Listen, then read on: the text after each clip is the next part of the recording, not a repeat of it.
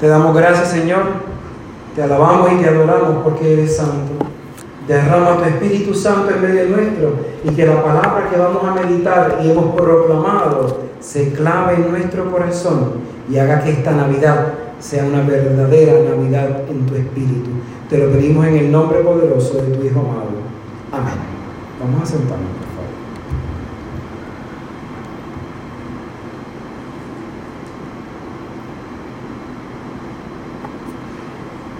Al celebrar el primer domingo de Adviento, normalmente los predicadores iniciamos dando una explicación general de lo que es el Adviento, por qué los colores, por qué la corona.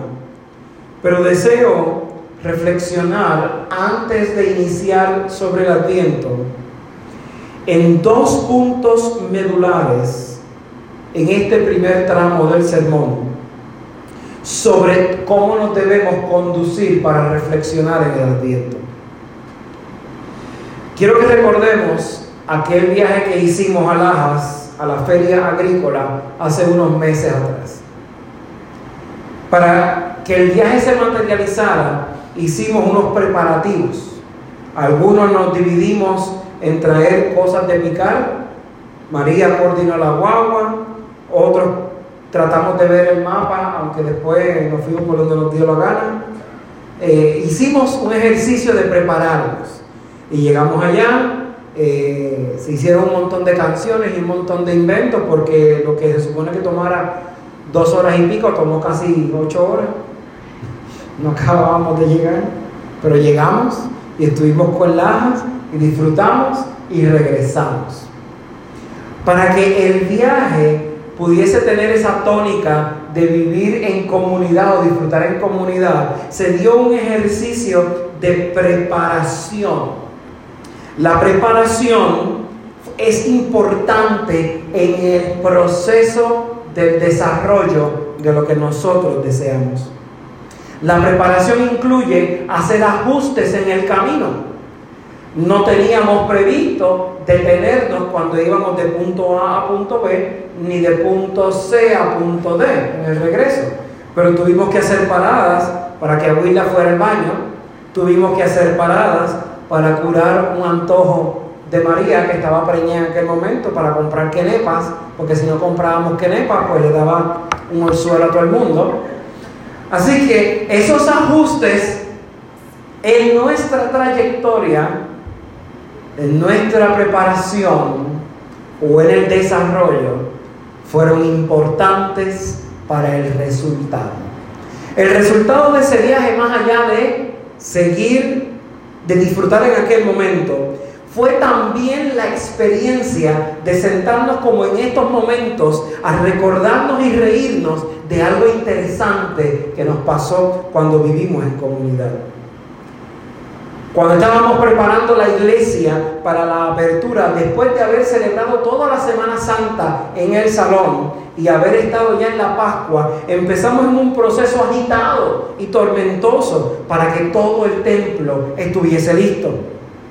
Fue tarde en la noche, un día que recibimos el altar, y en esa misma noche, Nile le dio las herramientas a José Orlando para que armara el televisor que no se ha caído, a pesar de que Nile le echó sal diciendo que eso se iba a caer porque José Orlando no había cogido un clavo en su vida. Todos esos elementos al final de la jornada que todavía hoy, cerca de un año, nos hacen reír, todavía quedan y quedarán grabados en nuestro corazón porque fueron parte de una preparación importante. El día 27 de abril, cuando este templo abrió sus puertas para no recibir solo a la congregación, sino a todo el mundo, para muchas personas probablemente era un rito más o un rito largo, porque hicimos muchas cosas simbólicas, pero para nosotros fue el resultado de la preparación, fue nuestra Navidad, fue nuestra Pascua. Duramos tanto tiempo preparando cada detalle, cada punto de esta jornada, que para nosotros fue importante cuando el aceite se derramó sobre el altar, Para nosotros fue importante cuando por primera vez en este pasillo hubo la procesión para traer las ofrendas. Fue importante cuando se proyectaron en estas pantallas por primera vez nuestro rito. Fue importante para nosotros cuando por primera vez escuchamos una canción en este lado del templo. Fue nuestra Navidad el resultado de una preparación, de anhelos de muchas semanas, esperando ver la manifestación de Dios. Esa preparación tuvo un resultado positivo, no en ese 27 de abril, sino que pueden pasar 50 años y nosotros todavía recordar ese día y las semanas antes como si fuese ese día. Recordar y narrar esa experiencia para las personas que lleguen nuevas a la iglesia o para nuestros hijos, nuestros nietos, bisnietos o cualquier persona que se acerque, no es sencillamente una historia más, sino es motivo de alegría en nuestro corazón. Nosotros fuimos testigos de cada momento importante en la que el Señor fue manifestando su adviento hasta llegar a la Navidad después de la Pascua. El adviento no es otra cosa que eso. Prepararnos para grabar un momento importante en la Navidad. Lo repetimos año tras año como la corona de adviento que es circular. No porque queramos ser monótonos, sino porque el adviento del año pasado no significa para mí lo que significa este adviento, ni lo que significaba hace 10 años atrás, ni hace 15 años atrás. Cada año, cada marca, cada etapa de mi vida va marcada por una nueva preparación para recibir a un Dios sano y salvo en mi corazón. La corona significa mi peregrinar.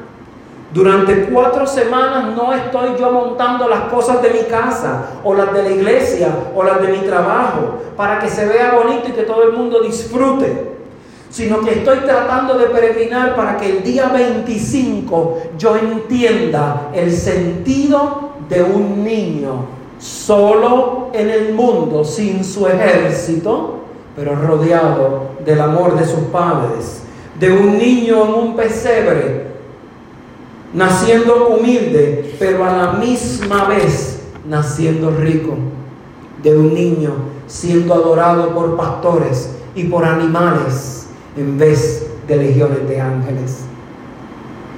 El significado de lo que pueda tener esta Navidad en mi vida va a depender de mí. El jueves yo dije que yo no iba a predicar sobre ese jueves de acción de gracias, sino que yo quería predicar sobre el jueves del 2020.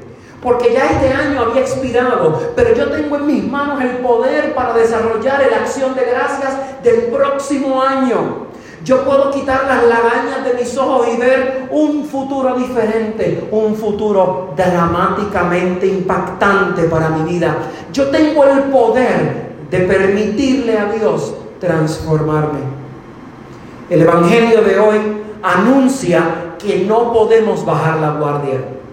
Cuando usted lleva generalmente seis meses, un año, dos años, ya después de ahí eso es caso perdido, de pareja, de novio, de matrimonio, en algún momento usted baja la guardia porque usted dice, esto está ya hecho, yo no tengo que estar esforzándome más, porque ya esto está aquí, ya estamos juntos, se acabó esto.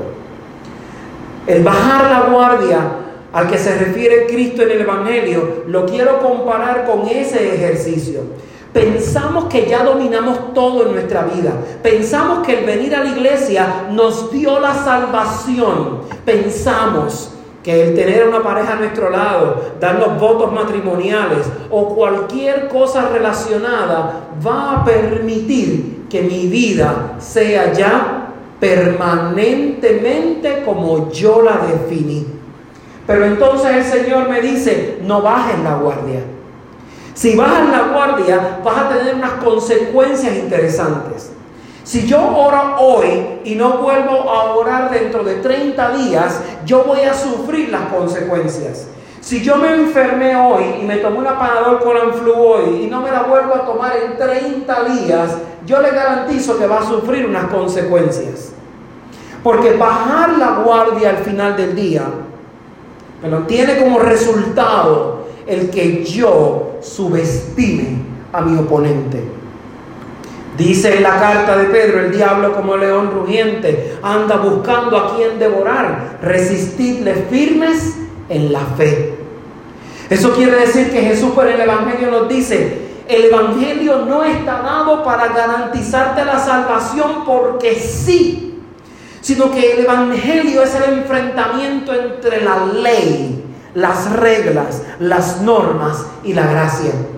Por medio de la ley, nosotros sabemos que somos culpables y pecadores. Nosotros sabemos que hemos cometido pecado. Nosotros sabemos que no estamos amando en la plenitud que el Señor nos dice. Y esa respuesta de la ley es importante al iniciar este evangelio, al iniciar este adviento.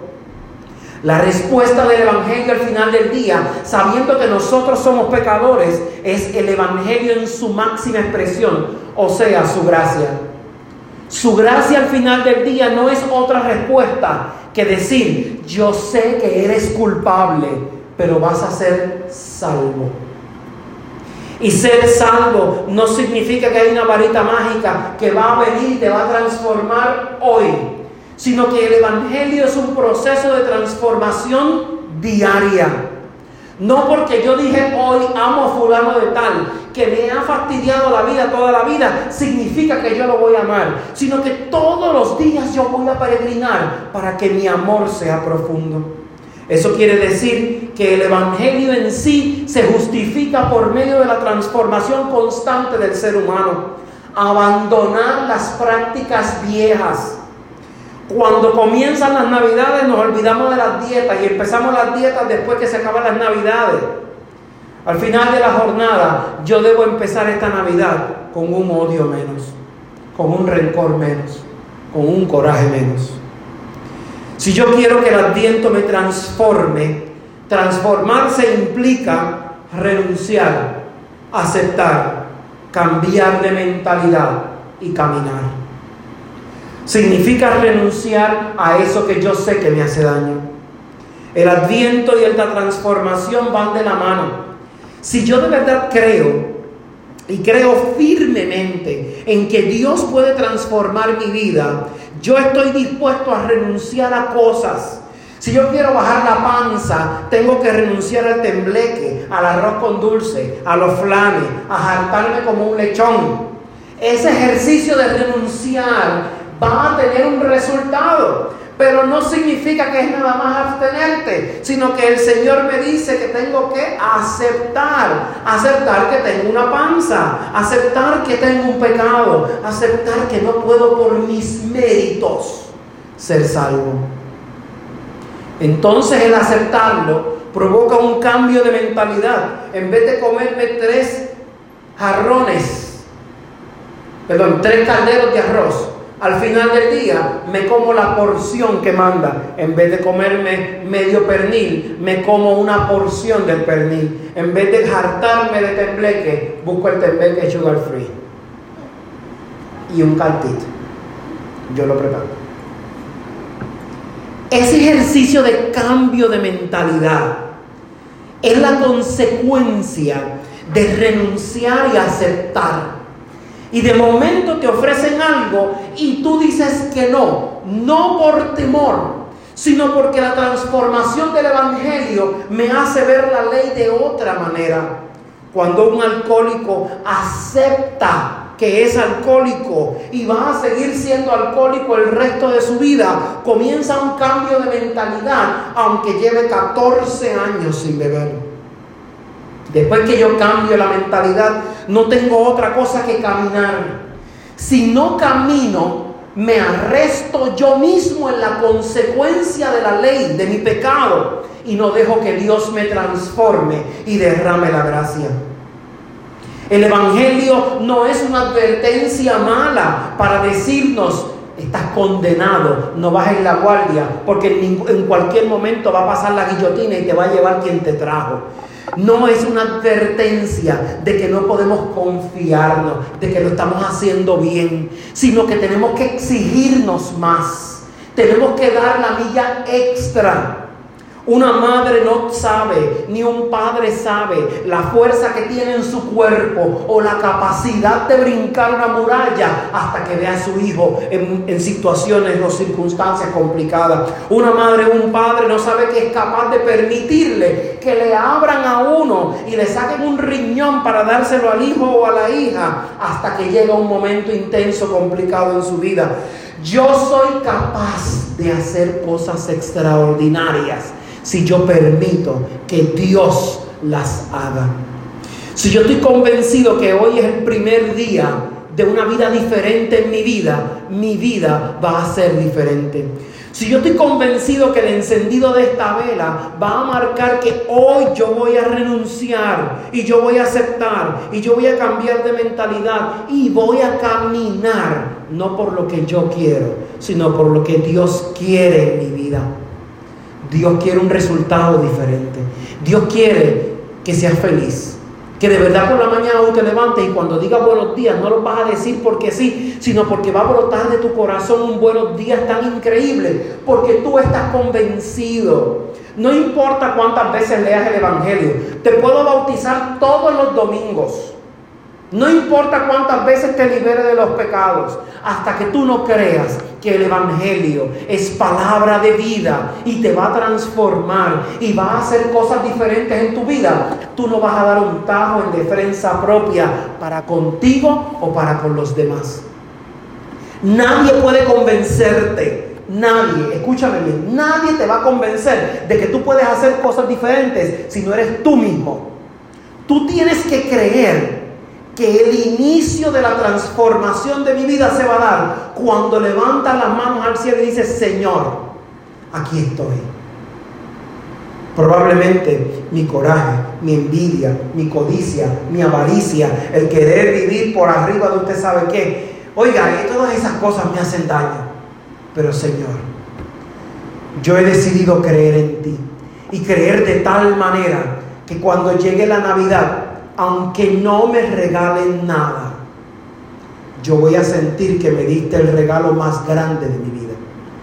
Y es que creo en ti de tal manera que aunque brinque sin paracaídas de un avión, tú me vas a tomar de las manos y me vas a hacer pasar el valle de sombras y de muerte de una manera diferente. Yo no te puedo prometer que en la vida no van a haber espinas, pero sí te puedo prometer que va a haber una mano que te va a guiar entre las espinas sin tocarte si tú se lo permites. Dame, Señor, la capacidad de entender que el adviento no es prepararme para hartarme de lechón, sino es para hartarme de tu amor, para llenarme de esas ganas de creer en ti y de hacer algo diferente en mi vida y que los demás lo noten. Si yo puedo llegar el 25 de diciembre a eso, entonces mi vida es y será marcada por un nuevo comienzo. Que Señor les bendiga.